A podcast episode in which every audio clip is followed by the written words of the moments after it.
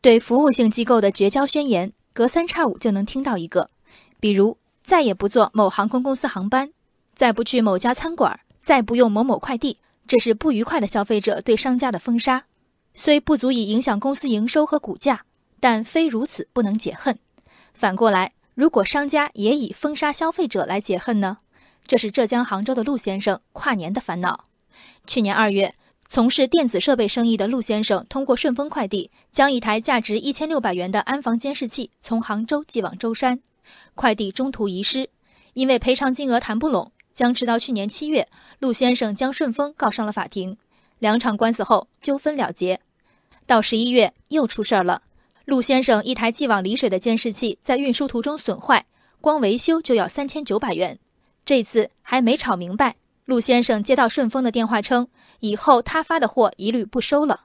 但陆先生发现事情还不是不收那么简单，此后别人寄给他的物品，顺丰也不再投递。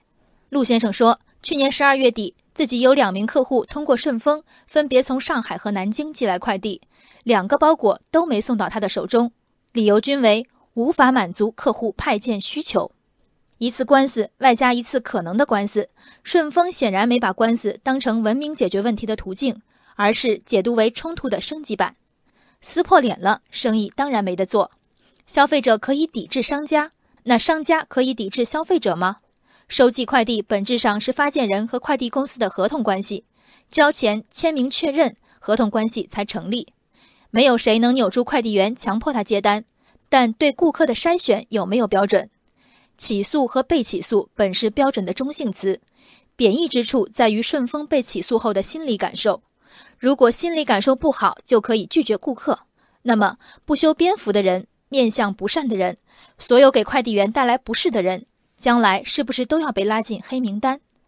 退一步说，假如顺丰能证明陆先生作为顾客对公司对其他顾客具有法律认可的危害性，拒绝为陆先生服务自然是顺丰的权利。但拒绝了收件，能拒绝派送吗？在寄给陆先生的包裹抵达杭州时，两位不同的寄件人与顺丰的合同不仅成立，而且只履行了一半。只有当包裹被妥善送至陆先生手中。顺丰才算执行完自己的合同，送件不是顺丰对陆先生的施舍，而是顺丰对远在上海和南京的寄件人的义务。当顺丰小哥们酣畅淋漓地执行对陆先生的惩罚，陆先生早已不是被殃及的唯一一人。已经收件订立合同的包裹不予派送，这是顺丰单方面违约行为。不派送的同时还谎称无法满足客户派件需求，到底是客户欲壑难填？还是快递公司心态扭曲，显然这家上市公司对自己员工的约束力出了不小的问题。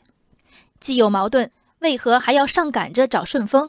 陆先生说，纠纷发生后，寄送东西他尽量避开顺丰，但一些比较贵重的东西他不放心，还是选择顺丰。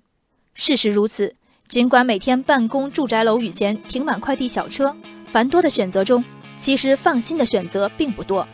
一家企业凭借相对稳定的表现赢得口碑，这种口碑从来不该成为恶心顾客的底气。人生海海，见微知著。我是静文，往期静观音频，请下载中国广播 app 或搜索微信公众号“为我含情”。